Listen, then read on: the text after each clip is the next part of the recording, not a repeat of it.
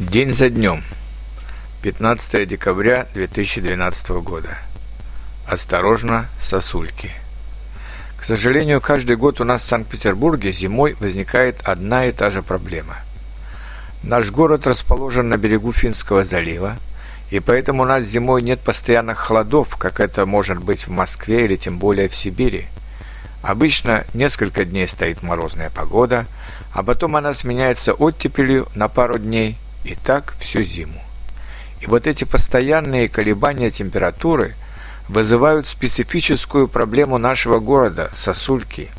Они свисают с крыш домов, со столбов электроосвещения, с рекламных щитов, с деревьев.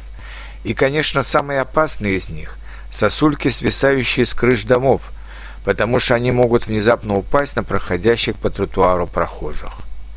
Каждый год – Работники жилищно-коммунальной службы стараются сбить их, но каждый год они не успевают сбивать все сосульки, поэтому каждый год бывают жертвы, десятки раненых, а иногда и несколько убитых этими опасными сосульками. И вот снова похолодало после очередной оттепели, и мы опять ходим с опаской по тротуарам, поглядывая наверх на такие симпатичные, красивые и такие опасные сосульки.